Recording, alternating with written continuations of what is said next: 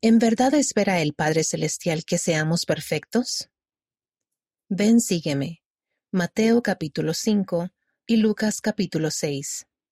En el Sermón del Monte el Salvador enseñó, Sed pues vosotros perfectos, así como vuestro Padre que está en los cielos es perfecto.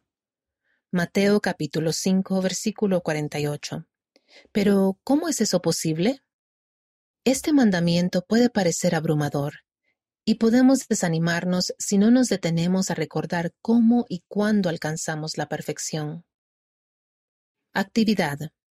Rompecabezas de la perfección. Parte 1. El elder Jeffrey R. Holland del Quórum de los Doce Apóstoles enseñó, Nuestra única esperanza para tener la verdadera perfección está en recibirla como un regalo de los cielos. No podemos ganárnosla. Como familia o por su cuenta, busquen la definición de perfecto en la guía para el estudio de las escrituras en la aplicación Biblioteca del Evangelio o en la iglesia de Jesucristo.org. Lean las referencias de las escrituras que acompañan a la definición.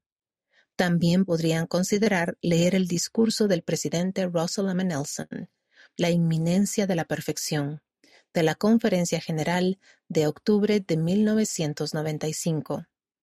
¿Qué entienden por perfección ahora? Analice con su familia o escriba en su diario cómo cambia su comprensión de esos versículos con la definición del Evangelio de perfecto. Parte 2.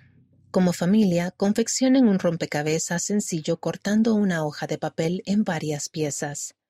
Antes de armar el rompecabezas, quite una pieza para que esté incompleto al armarlo.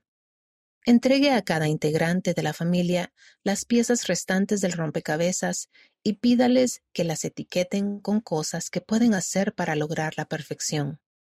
Cuando las piezas estén etiquetadas, armen el rompecabezas sin la pieza que se quitó al principio.